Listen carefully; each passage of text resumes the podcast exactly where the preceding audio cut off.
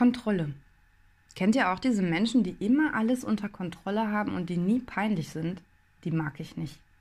Man muss auch mal über sich selbst lachen können, besonders wenn es sonst gar nicht so viel zu lachen gibt. Mit etwas Mühe kann man auch aus den absurdesten Ereignissen einen Hauch von Komik ziehen. Ich komme aufgrund meiner bereits erwähnten Multitasking-Fähigkeit recht häufig in solche Situationen. Im Gespräch mit einer anderen Person redet mein Mund manchmal einfach schneller, als mein Gehirn denkt. Das kann sowohl lustig als auch unangenehm werden. Lustige Situationen entstehen auch auf andere Art und Weise ohne Kommunikation. Manchmal denke ich, ich bin schlau und dann wiege ich Mehl vor dem Ventilator ab. Generell bin ich schon recht häufig ein wenig verpeilt oder unkonzentriert. Seit ich den Begriff Inkompetenz-Kompensationskompetenz kenne, kann ich aber viele Merkwürdigkeiten erklären. Man muss auch mal zugeben, wenn man was nicht gut kann. Ich bin beispielsweise ein miserabler Hirnchirurg aber ganz entspannt, wenn es Menschen gibt, die auf diesem Gebiet besser sind als ich.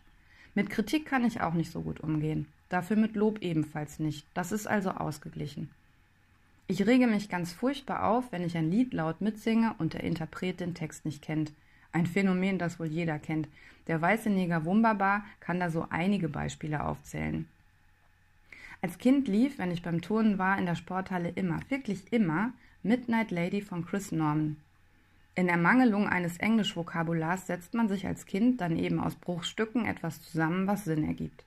Ich verstand mit einer Lady einkaufen gehen.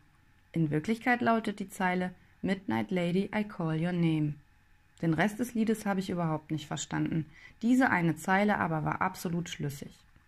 Die Bezeichnung für falsch verstandene Liedtexte nennt man übrigens Monde Greens. Apropos Einkaufen.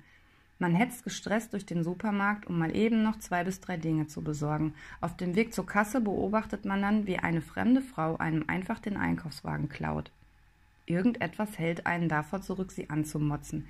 Dafür wird sie mit dem Todesblick gestraft und eingekreist, um im richtigen Moment zuzuschnappen. Natürlich nur, um sich den Wagen zurückzuerobern.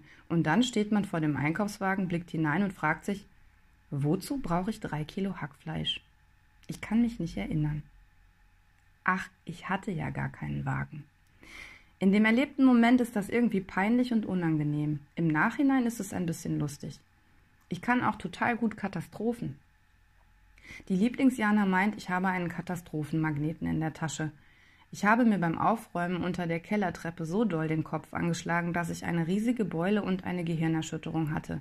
Da ich ja aber die Bandprobe nicht ausfallen lassen konnte, bin ich nicht zum Arzt gegangen, denn dann muss man zur Beobachtung im Krankenhaus bleiben. Stattdessen habe ich mir damit die Silvesterparty am nächsten Abend versaut. Zwei Gläser Wein, laute Schlagermusik und Lichteffekte vertragen sich überhaupt gar nicht mit einer Gehirnerschütterung. Schade um das leckere Essen.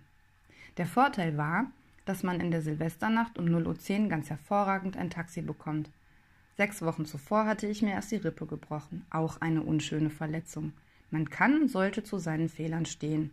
Ich kann zum Beispiel keinen schönen Lidstrich ziehen, aber eine ganze Flasche Wein allein austrinken.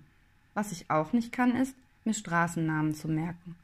Wenn mich jemand nach dem Weg fragt, vorausgesetzt ich kenne das Ziel, muss er sich mit Erklärungen zufrieden geben, die ihn vom Startpunkt über und dann kommt auf der rechten Seite eine Tankstelle, und 500 Meter weiter steht eine Litfaßsäule, an der ein Appassionata-Plakat hängt. Vielleicht und nur eventuell zum Ziel führen. Sorry an alle, die nie angekommen sind. Ich hoffe, es geht euch gut. Wenn ich so richtig viel zu tun habe, kann ich total gut dasitzen und vor mich hinstarren, wie so ein Reh im Scheinwerferlicht, kurz bevor es angefahren wird.